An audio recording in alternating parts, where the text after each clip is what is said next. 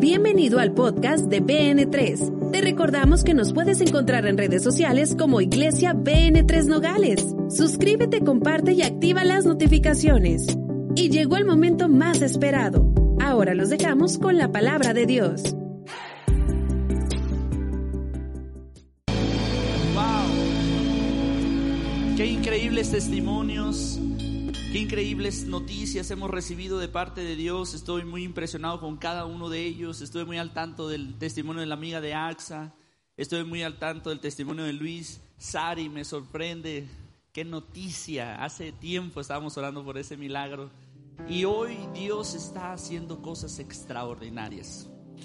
Romanos capítulo 10, verso 17, nueva versión internacional dice, así que la fe viene como el resultado de oír, repite conmigo, oír el mensaje y el mensaje que se oye es la palabra de Dios.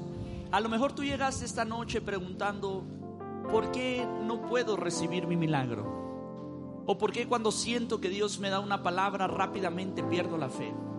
¿O por qué si estoy en una situación desesperante lo primero que tiendo a hacer es desanimarme y mi confianza en Dios deja de crecer. Y hoy en este día yo traigo un tema que le he puesto por título Listos para oír. Santiago 1.19 dice lo siguiente, mis queridos hermanos, tengan presente esto, todos deben estar listos para escuchar. La mayoría de nosotros tenemos un sentido natural que es el oír. Quiero volver a repetir, lo leí muy rápido, quiero volver a repetir Santiago 1.19. Dice, mis queridos hermanos, tengan presente esto, todos deben estar listos para escuchar. Toca a tu vecino y dile, tú necesitas estar listo para escuchar. No es lo mismo oír que escuchar, porque todos tenemos un sentido natural que es el oír. Aún los sordos, yo no sé si usted sabía esto, pero aún los sordos pueden percibir sonidos mediante vibraciones y pueden entablar una conversación mediante lenguaje a señas. Pero existe una gran diferencia entre oír y escuchar. Oímos por un sentido natural y desde que despertamos o incluso durante la noche. Nosotros estamos percibiendo ruidos de todo tipo. Escuchar, según el diccionario, es poner atención y aplicar el oído para oír algo o a alguien, interpretarlo y aplicarlo. Dile a tu, a tu vecino, es poner atención, aplicar el oído para oír, entender y aplicar. Estas son cosas muy indispensables que nosotros debemos de entender en el tema de lo que es el escuchar, porque tenemos mucha contaminación auditiva. Como pastor he escuchado a gente decirme, pastor, vengo a la iglesia, me encanta lo que aquí sucede, me llena de fe, salgo con ganas de comerme al mundo. Pero cuando llego a mi casa los problemas hacen que me enfríe otra vez. Me desanimo muy fácilmente, tiro la toalla, expresiones que usamos. Y la razón es que oyeron algo aquí, pero su corazón no lo entendió. Y como su corazón no lo entendió, no lo pudieron aplicar.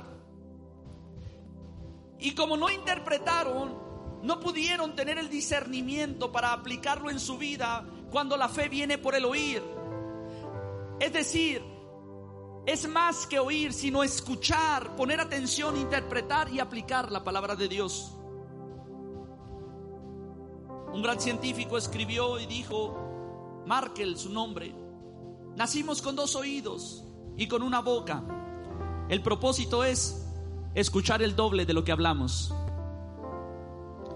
El propósito es, dice, escuchar el doble de lo que hablamos.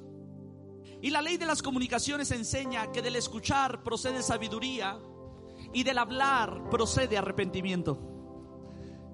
Dile a tu vecino, del escuchar procede sabiduría y del hablar procede un arrepentimiento.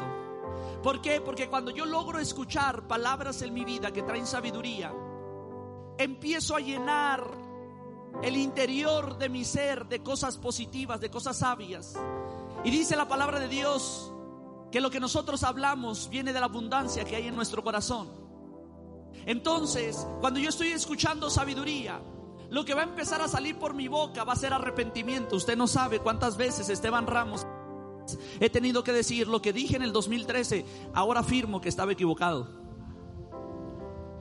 Lo que dije en el 2012, ahora entiendo que estaba equivocado.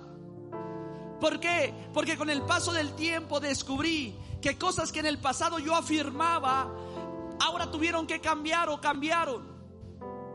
Y entonces procede de mi boca un arrepentimiento y ahora estoy parado desde otra postura, donde veo mi vida desde otra posición. Yo quiero decirte algo, el creyente tiene que estar dispuesto a seguir creciendo y a seguir aprendiendo y a seguirse renovando.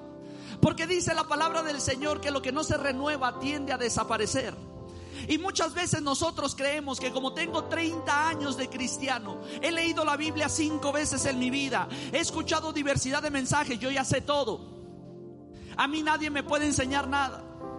Si el pastor me da un consejo, si quiero lo tomo, si no quiero no lo tomo. Pero la realidad de las cosas es que no estoy dispuesto a pararme en una postura donde tengo que entender que a lo mejor lo que yo creía hace años atrás, ahora ya cambiaron las cosas. Para ejemplo, pandemia, dile a tu vecino, para ejemplo, pandemia. Ay, yo recuerdo varios predicadores que en sus iglesias les impedían tener Facebook a sus discípulos. Y llegó la pandemia y le dijo, hello. Y se tuvieron que arrepentir y darse cuenta lo que antes rechazaban, ahora era su herramienta de trabajo. Entonces, la palabra del Señor es muy sabia y nos está diciendo en el capítulo de Romanos, así que la fe viene como el resultado del oír. El mensaje y el mensaje que escuchamos no es cualquier mensaje, dice. Es la palabra de Cristo y la fe se demuestra actuando con fe. No solamente escucho, sino que de mi ser, de mi boca, de mis actos, tiene que proceder un arrepentimiento. Es decir, yo antes caminaba en esta postura, camino al infierno. Hoy camino en esta postura, camino al cielo. Yo antes hacía estas cosas porque creí que estaba bien. Hoy he cambiado porque creo que están mejor. El domingo platicaba con algunos discípulos nuevos que están llegando a la casa y uno de ellos me decía, antes yo me iba, yo por acá, mi esposa por allá. Pero ahora yo ando con mi esposa para todo lados. Y mis amigos me dicen, ya no vienes a las fiestas, ya no vienes a las parrandas. Y él les dice, antes yo pensaba que eso era la felicidad. Ahora entiendo que estar con mi familia es mi felicidad. He cambiado mi forma de pensar y mis actos hablan de un arrepentimiento. Entonces la fe no solamente es por lo que oigo, por lo que hablo, sino por lo que actúo. Entonces, dice la palabra del Señor en Santiago capítulo 2, verso del 22 al 26. Ya lo ves. Su fe y sus obras actuaban conjuntamente y su fe llegó a la perfección por las obras que hizo. Quiero leerlo una vez más el verso 22. Ya lo ves, su fe y sus obras actuaban conjuntamente y su fe llegó a la perfección por las obras que él hizo. Pues como el cuerpo sin el espíritu está muerto, así también la fe sin obras está muerta. Entonces, no se trata de lo que yo oigo. La fe en mí no se produce por los cantos que yo canto en este lugar. Discúlpeme y valga la redundancia. No se trata de cuántas veces vengo a la iglesia. No se trata si sirvo en la iglesia. No se trata si vengo los domingos. Se trata si lo que estoy escuchando lo logro interpretar en el corazón. Y a través de interpretarlo en el corazón yo puedo actuar de una manera diferente que va a empezar a traer resultados a mi vida. Porque estoy permitiendo que sabiduría entre en mí y de mi boca y de mis actos salga un arrepentimiento. La palabra arrepentimiento no es hincarte y llorar por lo que hiciste mal. La palabra arrepentimiento no significa, perdón, eso no significa arrepentimiento. Arrepentimiento se trata de que yo iba por un camino equivocado y ahora he cambiado el rumbo. Es que yo voy para acá y voy mal y me doy la vuelta. Y puede ser desde actitudes en el corazón. Puede ser desde actos con los que tú te levantas en la mañana. A lo mejor tú eres de los que te levantas en la mañana y te voy a poner un claro ejemplo. Y tú te gastas una hora antes de irte a tu trabajo revisando Facebook, revisando redes sociales. Pero si a partir de mañana tú cambias ese hábito, así eso es arrepentimiento y dices, ya no voy a gastar una hora en esto, ahora voy a gastar una hora en a lo mejor salir a correr, salir a caminar, leer el periódico. Déjame decirte algo, algo va a empezar a cambiar dentro de ti. Eso es arrepentimiento, no significa un alto de hincarte y llorar, significa de cambiar toda cosa que me perjudica, porque arrepentimiento significa, como te lo he estado diciendo, cambiar las formas de ser, como pecado significa el error que cometo en cualquier área de mi vida. Pecado significa no le di al blanco. He estado errando. Han pasado 20 años trabajando, tratando de hacer algo en mi vida y no puedo lograr. No logro objetivos, no logro mis metas, no logro esto, no logro aquello. ¿Qué está pasando? Y cuando te das cuenta es que has estado haciendo la misma fórmula para obtener el mismo resultado. Y si tú quieres tener un resultado diferente, tú tienes que hacer cosas diferentes. Eso se llama arrepentimiento. Entonces el Señor les habla una parábola y les dice a los discípulos en Mateo capítulo 13, verso del 10 al 18. Los discípulos se acercaron y le preguntaron, ¿por qué hablas a la gente en parábolas? Fíjate bien, ¿por qué hablas a la gente en parábolas? Ponga atención a esto. A ustedes se les ha concedido conocer los secretos del reino de los cielos, pero ellos no. Al que tiene se le dará más y tendrá en abundancia. Repite conmigo, al que tiene se le dará más. Repite conmigo, al que tiene, se le dará más. Pon atención, el reino de los cielos no es populista. Hay mucha gente que cree que el reino de los cielos es, ay no, hay que quitarle a los ricos para darle a los pobres. En el reino de los cielos no funciona así. En el reino de los cielos, el reino de los cielos se entiende que el que tiene más es porque fue diligente. Ay, toca a tu vecino, toca a tu vecino. Acabo de ver el resultado de un experimento social este día. Hace seis meses atrás levantaron a un homeless en Estados Unidos, lo bañaron, lo asearon, le dieron una casa y le pusieron en una cuenta 100 mil dólares. Seis meses después, él no tenía ni casa ni dinero y volvía a vivir en la calle. Es que yo te quiero decir algo, no se trata de lo que te den, se trata de lo que tienes aquí adentro.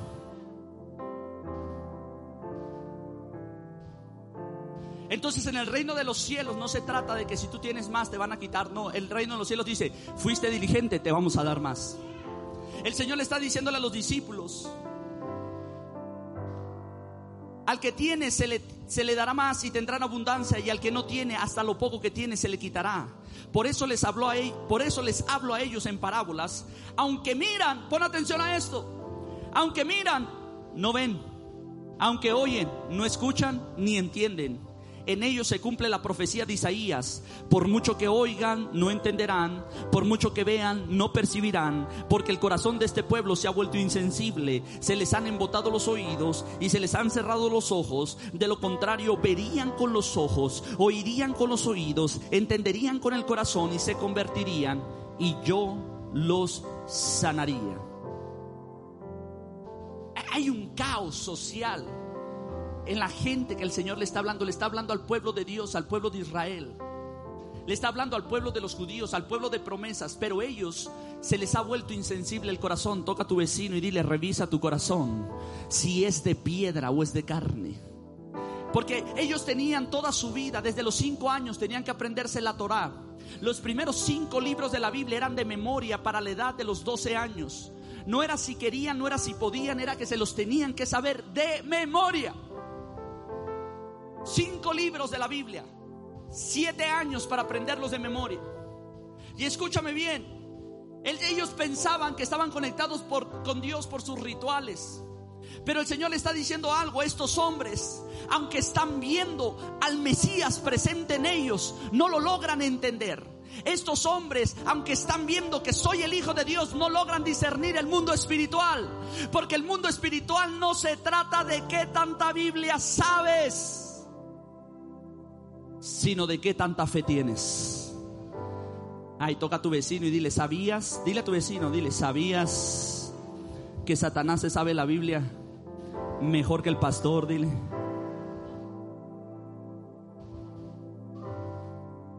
La Biblia dice, ¿sabías que los demonios también creen en Dios? Pero ellos cuando escuchan su nombre tiemblan. Y es que yo te quiero llevar un punto, BN13, a tú que estás ahorita aquí en esta transmisión en vivo y a todos los presentes. Yo te quiero llevar un punto de decirte, no se trata de algo que yo te pueda dar mágicamente, sino se trata de una fe que tú tienes activa. Porque la fe va acompañada de una obra. Por eso me encantó el testimonio de Luis. Él dijo, yo estoy aquí, pero hay algo que me empuja para allá. Entonces, él decide dar el paso y ponerse en el lugar donde dijimos, si los enfermos van a sanar, pasen aquí al frente. Él no pasó para ver qué sucedía, sino que él rompió un límite y dijo, mi carne no quiere, mi intelecto no quiere, pero hay algo dentro de mí que me dice que si obedezco esa orden voy a ser sano. ¿Hay alguien aquí? Cuando él pasa, te estoy descifrando la nomenclatura de los átomos para que tú veas cómo funciona la fe. Cuando Él pasa, Él dice, cuando el pastor me tocó, yo quiero decirle algo, no es que el pastor lo haya tocado, sino que el pastor traía un acto de fe que está escrito en la Biblia. Si hay algún enfermo entre ustedes, vayan y pónganle aceite y ese será sanado. Hay dos ámbitos de fe, el que lo va a recibir y el que viene dispuesto a creerle a la palabra de Dios. Cuando se juntan dos mundos de fe, el milagro sucede. Ay, yo no sé si hay alguien aquí que me está entendiendo. No sé si hay alguien aquí que me está logrando entender. Que tú te pudieras quedar allá sentado y decir, Dios está en todas partes y aquí me va a sanar. Sí, pero te dijeron que pasaras al frente. Ahí habría sanidad.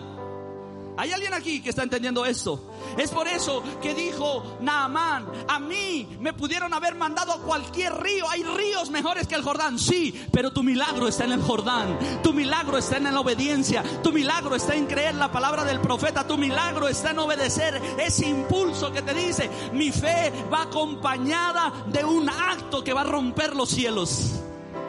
Entonces el Señor le está diciendo, estos hombres tienen embotados el corazón, embotados los oídos. Tienen oídos, no oyen, tienen ojos, no ven.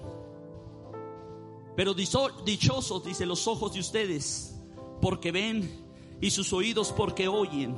Porque les aseguro que muchos profetas y otros justos anhelaron ver lo que ustedes ven, pero no lo vieron, y oír lo que ustedes oyen, pero no lo oyeron.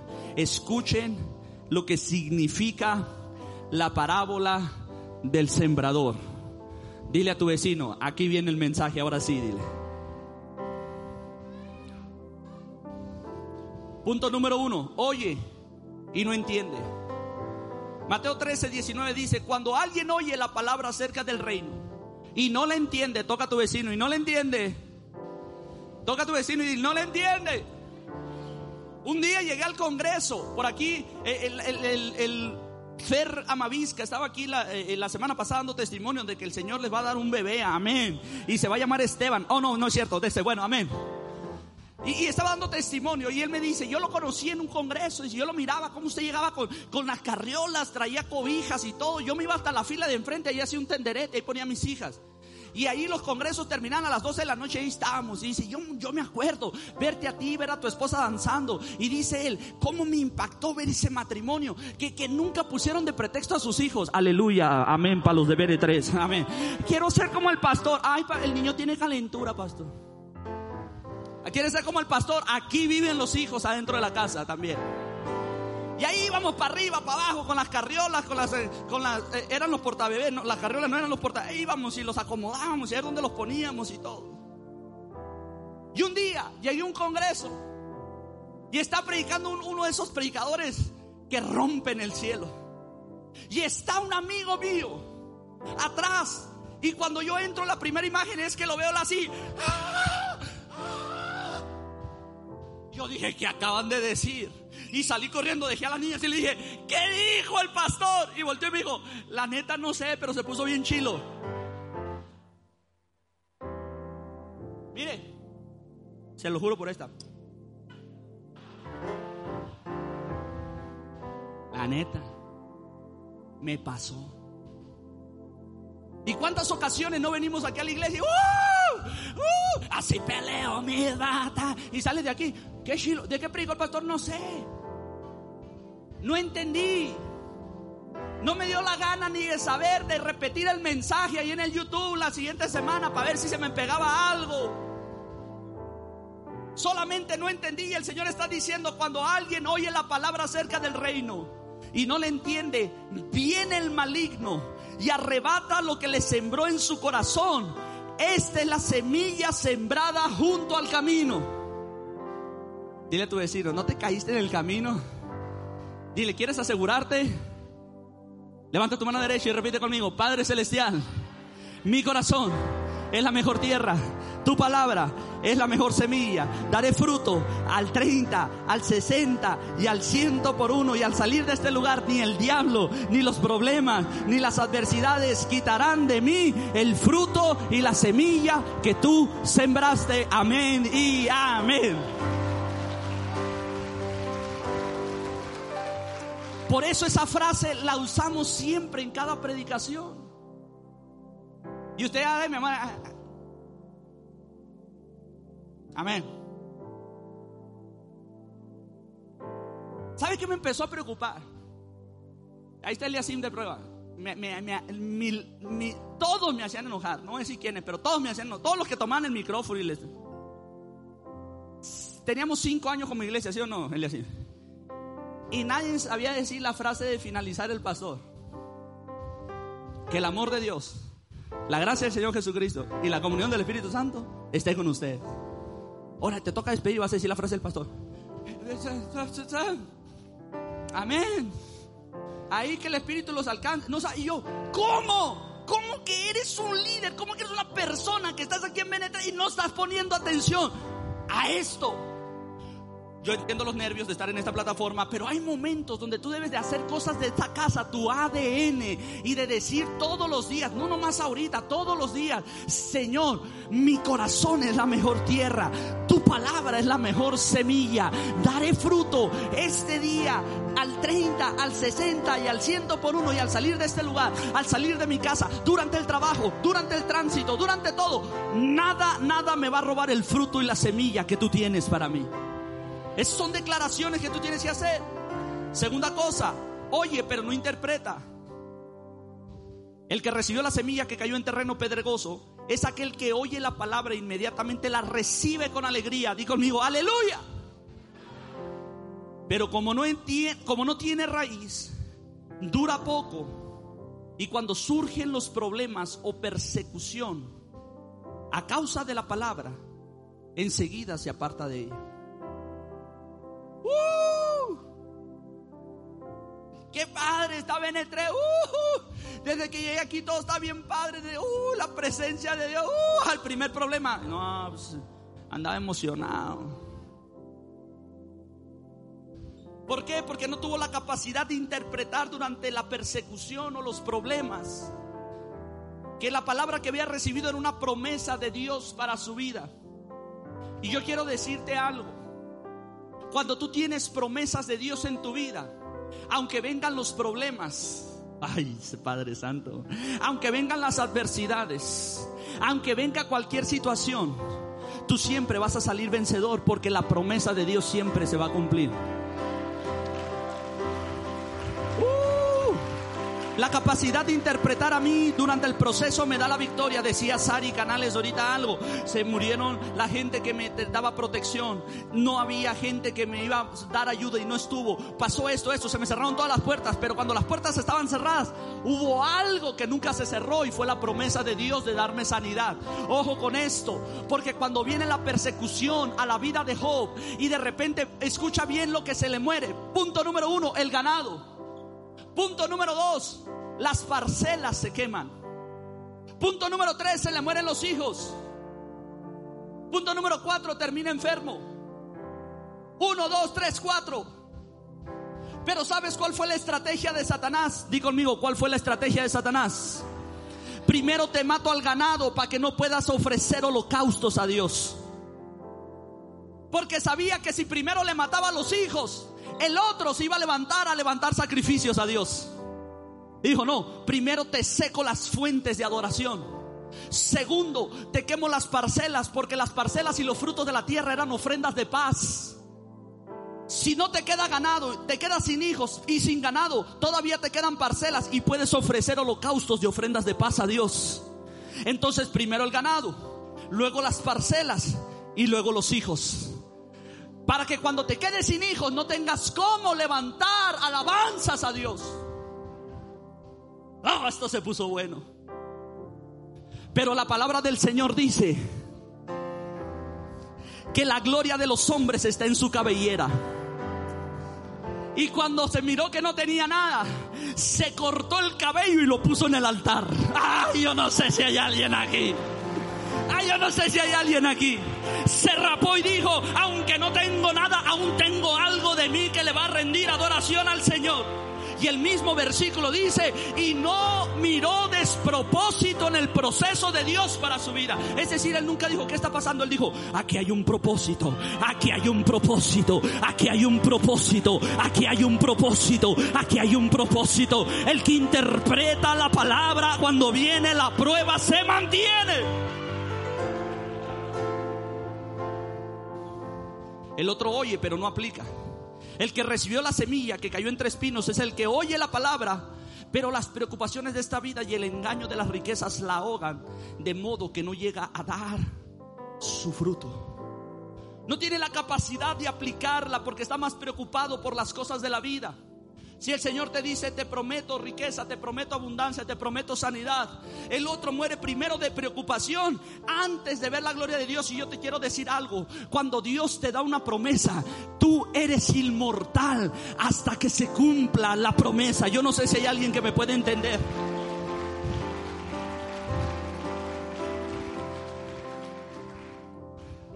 Pero el que recibió, le voy a pedir a los músicos que pasen por favor. Pero el que recibió la semilla que cayó en buen terreno es aquel que oye la palabra y la entiende. Este sí produce una cosecha al 30, al 60 y hasta al ciento por uno. El que oye la, el que oye la palabra y la entiende. Levanta tu mano derecha y dile, Espíritu Santo, dame revelación. Dile, Espíritu Santo, abre mi entendimiento. Espíritu Santo, dile, revélame lo eterno. Dile, Espíritu Santo, revélame lo eterno. Porque es necesario que se nos revele lo eterno.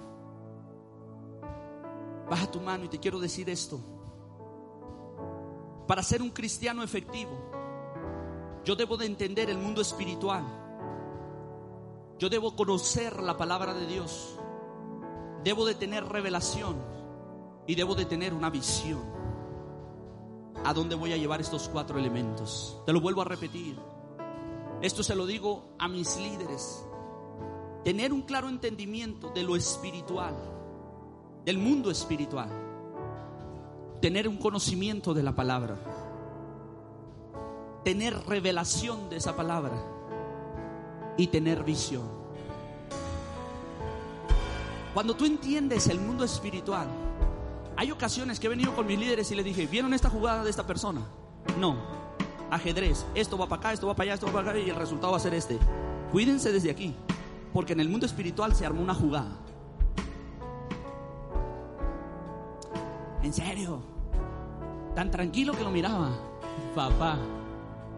Cuando tú tienes entendimiento espiritual, tú sabes que hay momentos que vamos a pasar adversidades. Tú sabes, hay momentos que vamos a pasar por, pruebas. Tú sabes que vamos a pasar por momentos de dificultades. Pero tú eres como Job. No le encuentras despropósito al plan de Dios, sino que al contrario, tú dices, hay un propósito en esto. Porque el mundo espiritual me dice que yo no tengo lucha contra carne ni sangre. Mi problema no es el compadre, mi problema no es la comadre, mi problema no es mi enemigo. Mi problema es que hay huestes, autoridades, principados. Hay demonios que van a querer venir a atormentar mi vida. Y yo tengo un entendimiento del mundo espiritual. Si tú piensas que el problema siempre es tu esposo, entonces tú debes de saber que hay un mundo espiritual y que incluso hay, hoy Dios de mi vida, hace rato que me salí de mi mensaje, ahí lo tienen los chicos de multimedia para que usted sepa que lo que estoy hablando es del reino. Hay cosas de espíritus que van a venir a oprimir tu vida. Es muy diferente un espíritu de opresión a un espíritu de posesión, porque la posesión viene desde adentro, pero la opresión está por fuera. Ahora, tú necesitas entender esto en el ámbito espiritual, que un hijo de Dios que ha sido lleno del Espíritu Santo no puede ser poseído por un espíritu inmundo, pero sí puede ser oprimido. Es por eso que a Job, que era el hombre más justo, se le dijo, hey, puedo tocar su cuerpo. Y el Señor le dijo, oprímelo por fuera, pero no te metas con lo de adentro. ¿Hay alguien aquí? Y cuando tú no entiendes el mundo espiritual, tú puedes estar escuchando palabras de fe, tú puedes estar viniendo y estar escuchando predicación tras predicación y no logras entender el mensaje porque mientras estás sentado hay un espíritu que está bloqueando tu mente y está tapando tus oídos y te tiene embotado y aunque tú te gozas, aunque tú recibes, no logras entender y no logras aplicar la palabra de Dios. Tú tienes que entender el mundo espiritual. Lo tienes que entender. No le puedes abrir puertas al enemigo. Tienes que saber que un paso en falso, una, un momento donde yo pueda negociar mis principios, es una oportunidad para Dios. Recuerdo lo que mi padre me decía. Al, al diablo, ábrele un centímetro de la puerta de tu vida y se va a chupar toda tu alma, me decía. Y hay momentos donde tú no puedes negociar ni un centímetro de tu puerta. Y era lo que le pasaba a Job. Job tampoco venía mi mensaje, Entonces, cuando yo logro entender el mundo espiritual, hay un equilibrio en mi vida. Pero cuando yo conozco la palabra, hay cosas, mi hermano, que empiezan a suceder porque su palabra me inspira, me da aliento. Viene ese ámbito de fe que crece, ese ámbito de fe que empieza a venir dirección del Espíritu Santo. Cuando yo tengo revelación es cuando yo tengo el entendimiento de cómo aplicar la palabra de Dios. Cuando Dios te pone una oportunidad enfrente de ti, te desafía y te dice, este soy yo, abriéndote una puerta. Cruza esa puerta ahorita y no la cruces mañana, es ahorita. Y tú tienes que tener revelación. Tú no puedes decir, esto fue obra de la casualidad, esto fue obra de algo que sucedió. Muchos de ustedes le han puesto la casualidad a algo que Dios abrió. Han dicho que es la casualidad y no saben que es Dios. Tienes que tener un entendimiento claro de la visión. Bienvenido a BN3, una iglesia que tiene visión. Sabemos por qué estamos en Nogales y sabemos para dónde vamos en Nogales y tenemos una meta que cumplir. No nos estamos inventando una reunión cada miércoles, ni nos estamos inventando una reunión cada domingo, ni nos estamos inventando discipulados. Tenemos dirección, sabemos a dónde vamos, sabemos por qué hacemos las cosas, sabemos por qué estamos aquí parados.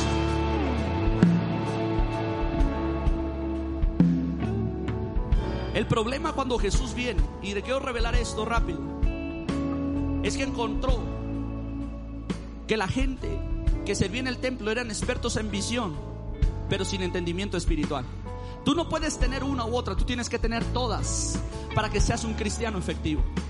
Tú no puedes tener una u otra, tú tienes que tener todas. Encontró que eran expertos en la visión, pero sin entendimiento espiritual. Expertos en la palabra, pero no tenían revelación excelentes en servicio, pero ya no había gozo en ellos. Buenos para hacer justicia, pero ya no tenían paz. ¿Sí me estoy explicando? Entonces, tú no puedes ser una parte del reino, o tú eres todo o tú no eres nadie. O tú tienes todo o tú no tienes nada. Tú no sabes, y lo he dicho muchas veces, yo soy estudiante, he sido estudiante de teología y seguimos avanzando en los estudios, pero yo te quiero decir esto, yo he conocido muchos teólogos que tienen mucho conocimiento de la palabra, pero cero revelación del Espíritu Santo. Cero revelación de los milagros. Es más, sus estudios les han servido para negar los milagros. ¿Y sabes qué sucede? Mucha palabra, pero no hay revelación. No hay entendimiento del mundo espiritual. Y si hay algo que Satanás quiere que tú sepas, y me desvié del tema hace mucho tiempo, pero siento del Espíritu Santo decirte esto. Si hay algo que el Satanás es su mejor herramienta, es de que tú no creas que Él existe. Pero cuando tú entiendes que saliendo de aquí hay un diablo, Hay un Satanás. La palabra diablo significa un adversario, alguien que me va a poner oposiciones, alguien que me va a poner tentaciones, alguien que me va a intentar hacer caer porque sabe que mientras yo esté en el piso, yo no me puedo levantar para hacer bendición para otros. No sé si hay alguien aquí, pero como lo dijimos el domingo pasado, hay ocasiones donde resistir una tentación es tu mejor adoración para Dios. Resistir una tentación es tu mejor adoración para Dios. Y yo quiero decirte que es lo que sucede cuando tú puedes tener este espectro completo, este panorama, este mapa completo. Mateo 7, 24 al 27, con esto cierro este mensaje. Por tanto, dile a tu vecino, todo el que oye estas palabras, dijo Jesús, y las pone en práctica. Toca tu vecino y las pone en práctica. Es como un hombre prudente que construyó su casa sobre la roca. Cayeron las lluvias, crecieron los ríos, soplaron los vientos y azotaron aquella casa. Aquí no está diciendo que no tiene problemas. Aquí no está diciendo que nunca va a sufrir. Aquí no está diciendo que no habrá aflicciones. Pero la palabra dice que en el mundo tendremos aflicciones, pero confíen, dice el Señor, yo he vencido al mundo. Crecieron los ríos, soplaron los vientos y azotaron aquella casa con todo. Di conmigo, con todo. No, no, no, no. Vamos, ven tres. Con todo. La casa no se derrumbó porque estaba cimentada sobre la roca. Ay, alguien tiene que darle un fuerte aplauso. O levanta tu mano y di, mi casa no se va a caer. Mi casa va a resistir. Promesas serán verdad. Mis promesas las voy a vivir. Vendrán los vientos, vendrán los mares, vendrán las tempestades, pero mi casa se sostiene porque está fundada sobre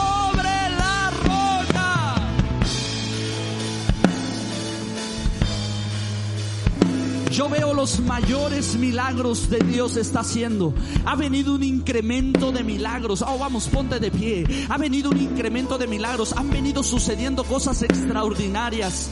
Ay, hay un milagro que se los quiero contar. Pero no puedo. Pero ya está. Yo se los dije.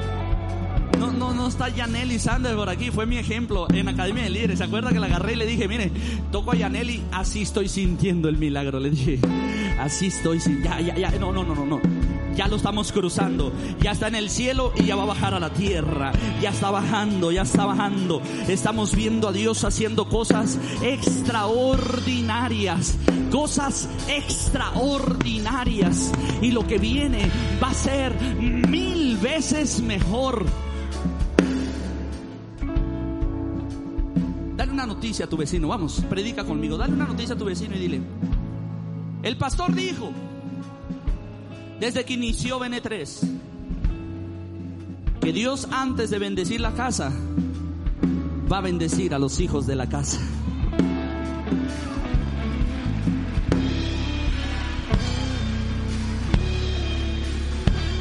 Dios va a empezar a bendecir a los hijos de esta casa. Dios los va a empezar a bendecir en todas las áreas. Ahorita, dos años, un cáncer muerte. No solamente muerte en mí, muerte en mis seres queridos. Temores, dudas, situaciones, adversidades. Pero ayer me dieron de alta.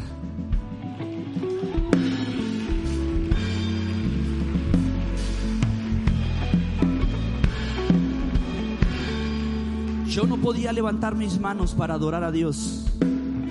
Pero cuando sentí eso, pasa al frente.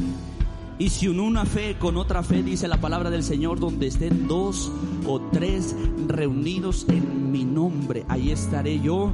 Y si ustedes dos se pusieren de acuerdo sobre cualquier tema, les será firme. Entonces él dice, cuando el pastor me tocó, mis manos se levantaron y estoy sano. Ay, yo no sé si hay alguien que lo puede creer. Yo sé, vamos a pedir sangre para la amiga y la vamos a pedir por todos los medios. solicitamos sangre. Nadie puede dar sangre porque en este tiempo todo el mundo está vacunado y no puede dar sangre. Pero no te preocupes, la vamos a pedir, pero en el nombre de Jehová de los ejércitos no la vamos a necesitar. Yo miré la conversación. Amiga, el médico no lo puede creer. Como anoche necesitaba transfusión y en la mañana ya no necesito transfusión. el médico no sabe qué fue lo que pasó. Yo miré la conversación esa. Levanta tus manos al cielo y dile, Señor, abre mi entendimiento. Que yo pueda tener revelación. Que yo pueda conocer tu palabra. Que yo pueda entender el mundo espiritual. Y que yo pueda tener visión. Que mi milagro, mis sueños y mis anhelos sean una realidad en mi vida. Amén y amén. Yo quiero decirte algo antes de orar por los enfermos. Estaba orándole al Señor. Sentí una impresión muy fuerte en el corazón por una palabra que yo dije el domingo. El domingo yo dije algo que dije, híjole, los teólogos, la gente me va a criticar porque yo dije, Dios no tiene problemas con que tengas la casa de tus sueños. Dios no tiene problemas con que tengas tu carro del año. Dios no tiene problema con eso. Y, luego me fui pensando y dije, ¿qué dije? Y mientras oraba, el Señor me dijo, lo sentí, eso que yo siento como la voz de Dios me dijo, yo nunca he tenido problema con que tengan la casa de sus sueños. Tengo problemas cuando el trabajo de la casa les impide irme a servir. Yo no tengo problemas con que tengan su carro. El problema es cuando su carro no lo quieren usar para servir al reino. Yo no tengo problemas con bendecirlos con abundancia. El problema que se enamoran de la bendición en lugar del que les dio la bendición. Yo no tengo problema, dijo el Señor, con sanarlos y el Señor me empezó a recordar cuántos casos de cáncer hemos dado testimonio aquí de gente que ya no viene, de gente que después te las encuentras viviendo una vida sin Dios. Y el Señor dice, yo no tengo problemas con eso. Donde me duele el corazón es cuando se enamoran de la bendición y dejan de servirme. Así es que levanta tus manos una vez más y dile, Señor, dame el corazón correcto, alíñame equilíbrame para recibir tus bendiciones. Equilibra mi vida para recibir todo lo que tienes para mí, que mi vida sea un holocausto, una honra, que mi gloria sea como el pelo de Job, lo rapo y lo pongo en el altar, ahí dejo mi gloria, porque para ti es toda la gloria, toda la honra y todo el honor. Le damos un fuerte aplauso al Señor y le decimos una vez más, todo es posible.